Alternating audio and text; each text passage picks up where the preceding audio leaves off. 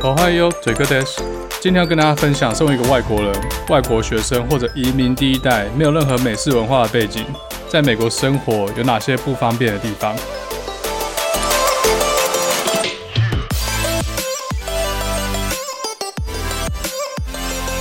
欢迎大家回来，达特嘴哥地图炮。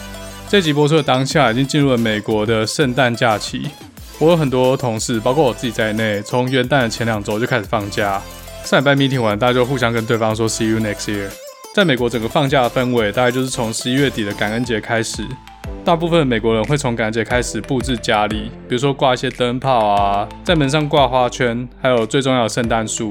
关于这个圣诞树，我来到美国才发现一件事，也有可能是这几年才开始流行，或者我们州比较特别，在其他州沙漠州可能就没有这样。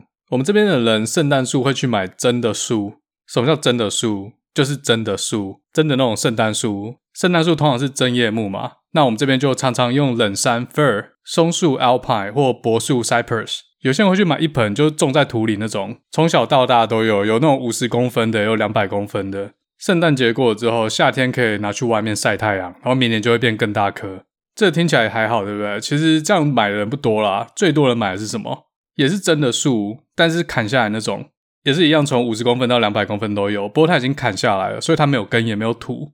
一般店家会把它们插在一个塑胶的基底上面，然后基底可以灌水，让它不会马上死掉。我去现场看过他们怎么卖，他会把一棵砍下来的树丢到一个机器里面，机器会把这个树网起来。然后把所有枝叶都捆绑到树干上面，这样买的人比较容易带走。所以在圣诞节前的几个礼拜，在路上就可以看到一些车子，车顶上都捆了一棵圣诞树，准备要把它带回家。这种圣诞树有什么好处嘞？第一个就环保嘛，因为不用去买那些塑胶圣诞树，之后用不到的只能把它丢掉，变成塑胶垃圾。这种真的圣诞树假期过完，用完之后就可以直接把它拿出去，丢在垃圾桶旁边。市政府每个礼拜在收庭院垃圾的时候，会自己把它载走。这种木头会被打碎，变木屑。那这种木屑有什么用嘞？一般我们会在花圃的表土上面再撒上这些木屑，这样夏天可以维持土壤湿度，比较省水，而且那些杂草种子也比较不容易掉到土壤里面，然后发芽，变成几百颗鹅烂的蒲公英。这些木屑理论上也可以拿来做生质燃料，但我不确定有没有厂商真的这么做。再还有第二个好处，不知道大家有没有闻过松香？松香油这种树本身会自带香气，如果摆了一棵在客厅的话，整个客厅都会弥漫一种很淡雅的松柏香。其实我好几年前就想要买来试试看，一颗也没有很贵，一颗一百六十、一百七十公分高的，大概就五六十块美金而已。不过到现在都还没有付诸实行过，因为我也没有其他的装饰品。买一棵树还要买灯泡、买挂饰，然后节日过了之后还要再把它收起来。在脑中幻想圣诞树都很漂亮、都很美好，但实际要买的时候又觉得很麻烦。好，那这一集就是来跟大家分享，在美国生活呢，还有什么其他麻烦或不方便的事情。第一个是人际关系，像我们这种不是在美国土生土长外国人，大多数啦，不是说全部，核心朋友圈都还是台湾人，所以在有限的供给当中，要找到适合自己的朋友，就一定比台湾还难。人是群居的动物嘛，若是留学圈的话，自然形成群聚的方式，就会是同一年来的同学，或是同一个系上实验室的同学会聚在一起。像嘴哥在西雅图核心朋友圈里面的人，大多数都是跟我同一年来，或是比我晚来一两年。那些比较晚来的人呢？他们通常会是朋友，在台湾本来就认识的朋友、同学和同事，来到这里之后就很自然的又加入朋友的朋友圈里面。根据我观察，这也不是只有我而已，我看其他很多圈子也通常都是这样的组成方式。不同梯次的留学生就有自己的一群，那打入别的梯次其实没有那么容易。像我有认识一些学长、一些学弟妹，也不是跟他们不熟啦，平常可能在路上遇到会聊一下，线上也会交谈、问一些问题之类的。但是不是核心朋友圈有一个很简单的界定方式？就是办 party 有没有你的份？这种因为梯次而形成的界限要打破，真的只能靠自己。在台湾长大的小孩很少去训练社交技能，所以即便去参加了一些跨年节活动，比如说迎新或者台湾社团办一些讲座，打球也是一种。像以前礼拜三都会去学校的体育馆打球，然后就会遇到其他系的学长学弟。但是如果脸皮不够厚的话，就还是只能当打球的朋友这样。人家办 party 还是不会有你的份，除非你遇到一个人特别喜欢交朋友。然后把你纳入自己的朋友圈里面，这真的也是少数。因为如果一个圈子里面大家已经习惯就这十个人、十五个人，要突然带一个新朋友进来，也是会怪怪。因为其他人可能会不想。为了要打破这件事，就只能自己当 host，自己当庄。嘴哥在 EP 十提过葡萄酒品酒会嘛，有兴趣的可以去补带一下，什么是留学圈的社交神技能。这品酒会就让我认识很多人，但是即便如此，我的核心朋友圈几乎就是同一批人。诶，那些有听我 podcast 又来我品酒会的，平常有那种电音趴或是比基尼游艇趴，记得要算嘴哥一份啊。每次我好康都不找，这样对吗？另外一个导致这个现象的原因是，研究生其实每个人都很忙，每个人都有一堆课要修，一堆研究要做，所以也不太有时间去管别人或扩大自己的交友范围。呃，商学院可能会不一样，这边我不确定。像我刚来的时候，住我家附近有几个其他系的博士班同学。开学之前，大家还会办 party，或是聚在一起吃饭喝酒。开学之后嘞，有些人就直接消失了，再也揪不到了。我自己是没有那么夸张，直接消失，但是受邀的出席率大概只剩三十趴吧。还会被一些硕士生酸说怎么揪都揪不来。干，你以为我不想吗？我他妈老板都要跑了，自己去听 EP 二十发生什么事好吗？哦，讲这边还有一个点，就一个博士班学生可能要念四到六年。念博士的人相对比念硕士的人少很多。如果一个博士生没有一直扩展自己的生活圈的话，朋友圈就会越来越小，可能过了两年就没朋友了，因为同一年来念硕士的人都滚蛋了。我猜啦，这种情况在一些大学城可能会更严重。通常在这种地方念书，毕业就会去大城市找工作。若是住在一些大城市，像 LA、San Francisco、New York 这些地方就还好，在当地念书的同学也很容易就在本地找到工作。不会说毕业就拜拜这样哦。还有一点，在鸟不生蛋的地方念书的人，通常没有什么朋友会去拜访。像我妹当时在一个鬼地方念书，从西雅图坐飞机过去，还要转机换那种螺旋桨小飞机，光等转机一天就不见了，完全没有想要去的意思。大家只想去大城市或好玩地方，像 Orlando、Las Vegas 那些大学城都在鬼地方，玉米田、沙漠中间，更没人想去。好，所以没朋友怎么办呢？没关系，台湾还有朋友嘛。在台湾那些认识了十几年的朋友，都还是自己最好的朋友。像我朋友在当时我刚来美国的前一两年，偶尔还会寄一些台湾饼干、泡面给我，就甘心有没有？不过后来这几年都变成我寄东西给他们了。像一些感恩节的特价品，Dyson、iPhone，就帮他们下单，或是收到之后再转寄到台湾。在美国，尤其是西岸，要跟台湾朋友聊天或联络，实在是很麻烦。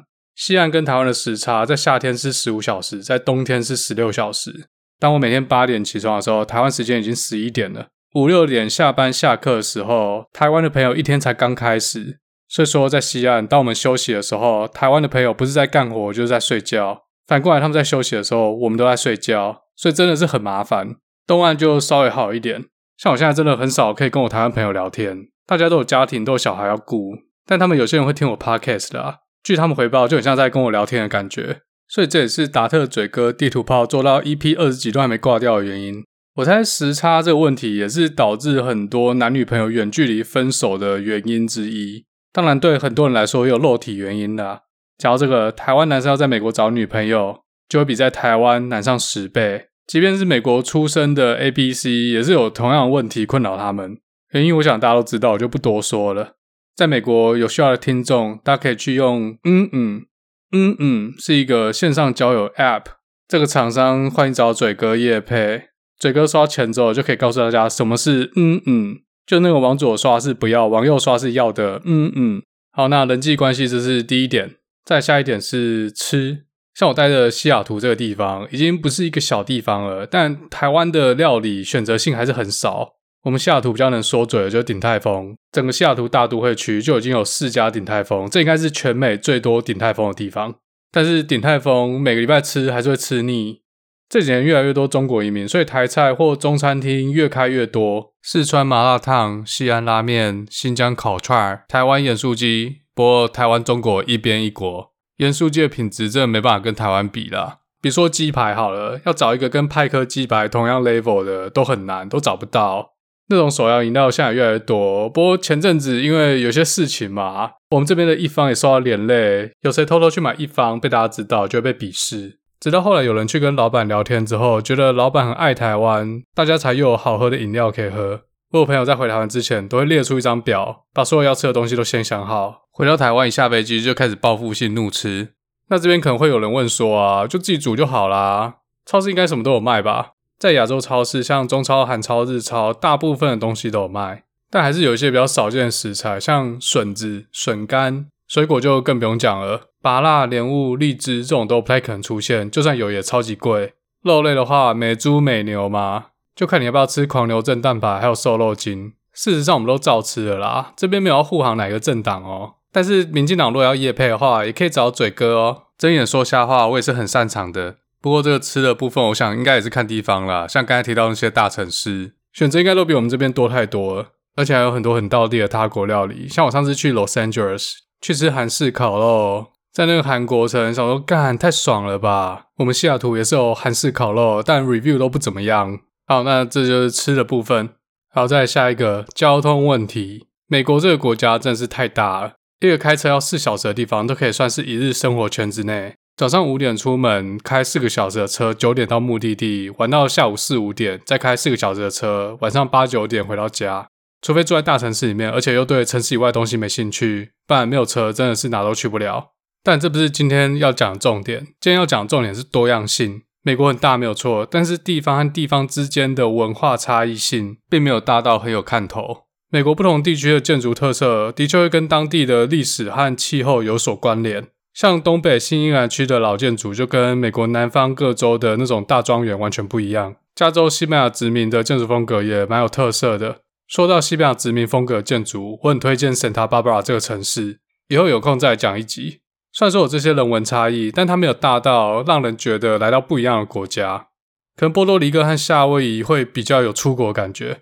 国内旅游在看的东西主要就是自然景观，在人文历史方面跟中国一比，真的是被吊打。若去浙江、安徽、江苏这些地方，就可以看到江南的美景；到了云南的西双版纳，又好像到了泰国。福建的闽式建筑、客家土楼、黄土高原的窑洞，整个文化底蕴都不太一样。商业化之前的云南丽江古城、西藏的拉萨、东突厥斯坦的乌鲁木齐、克什、阿克苏。蒙古的大草原，这些看起来就是不同的国家呀。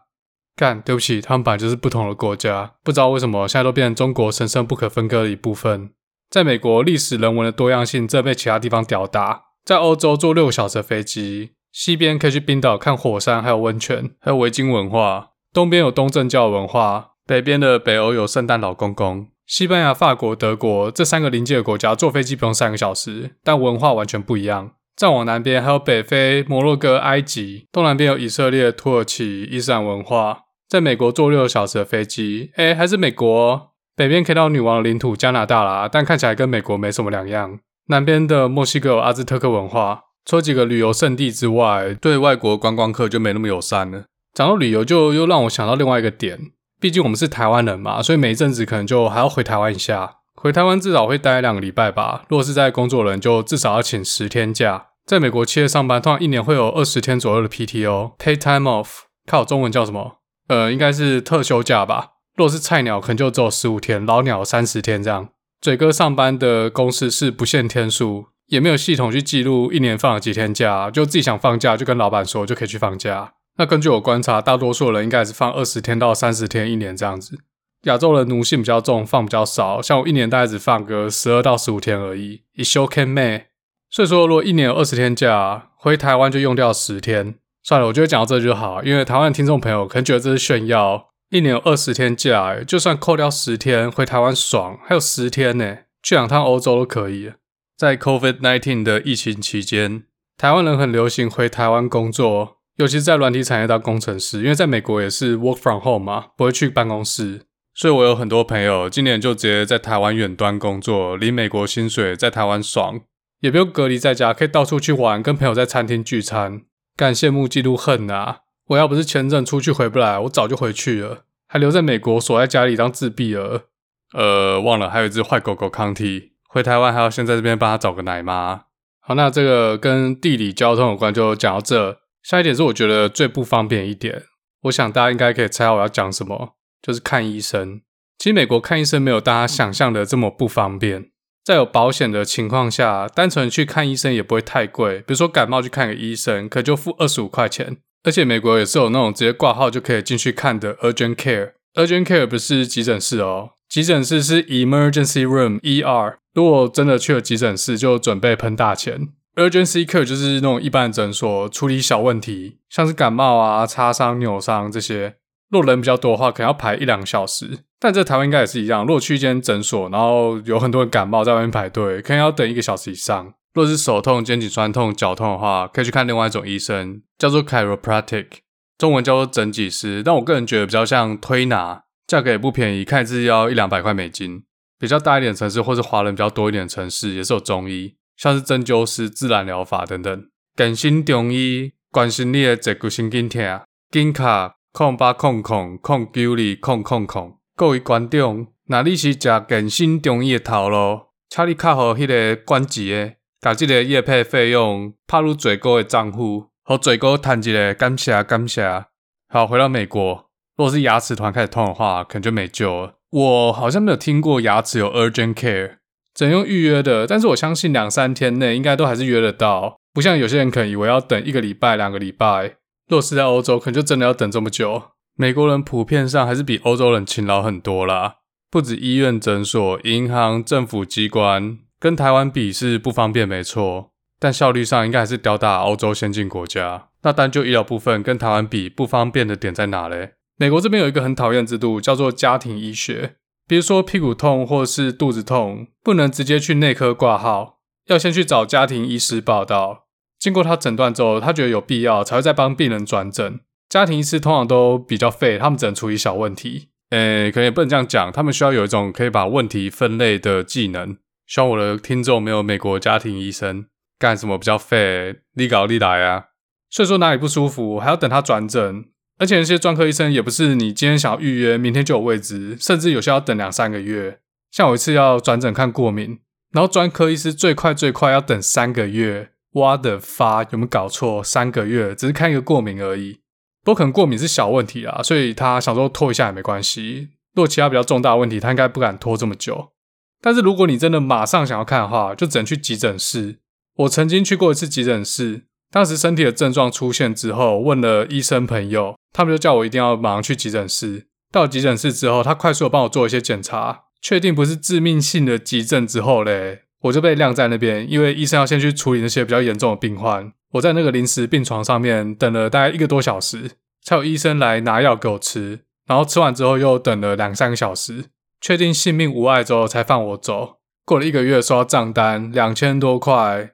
保险公司付掉大部分，我大概自己只要付六百多块吧，干快三千块。我跟医生讲话时间大概不到三十分钟吧，也没有做什么超音波、X 光、扫 CT 这些东西，这些在台湾看似一般的东西，挂个号看完医生嘛就可以做完，也不用付多少钱，台币几十块、几百块而已。在美国都超爆贵，可能扫个 X 光就要收美金两三百块，而且美国医疗品质这没有台湾好。其实我不能这样讲啦。在顶尖医疗领域，可能还是比台湾先进，但是一般人负担得起的医疗服务，真的只有被吊打分。刚说 urgent care 看一次医生二十五块美金嘛，但是额外的疗程或检测都要另外付钱。美国医疗保险有最高自付额 deductible，一年可能是五百块、一千块，或甚至两千块，看每家公司或学校不一样。所谓的最高自付额，就是你整年的医疗费用要超过这个金额，保险公司才会付钱。也就是说，deductible 越低越好。若最高支付了两千块，等于说，除非出大事，不然看病都还是要自己付钱。一个正常健康人，很少可以一年看病看到两千块美金以上。但是如果没有医疗保险的话嘞，真的出事，可能就要倾家荡产。我一个朋友，他爸到美国拜访他，结果发生紧急情况要动手术，那笔账单应该有几百万台币哦。所以说，医疗改革在美国是一个很重要的政策和议题。不过这个问题实在是太复杂了。公共医疗体系要做像台湾、日本、韩国这么好，真的很少。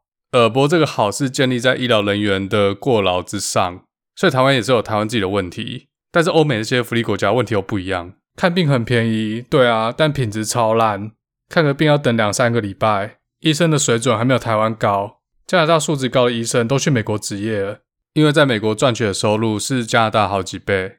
伊斯兰教的国家看病通常也不用钱。品质也绝对看不到台湾车尾灯。讲到这边，要算一下中国。中国人喜欢吹自己的全民医疗做得多好，在中国不分贵贱都可以得到良好的医疗照顾。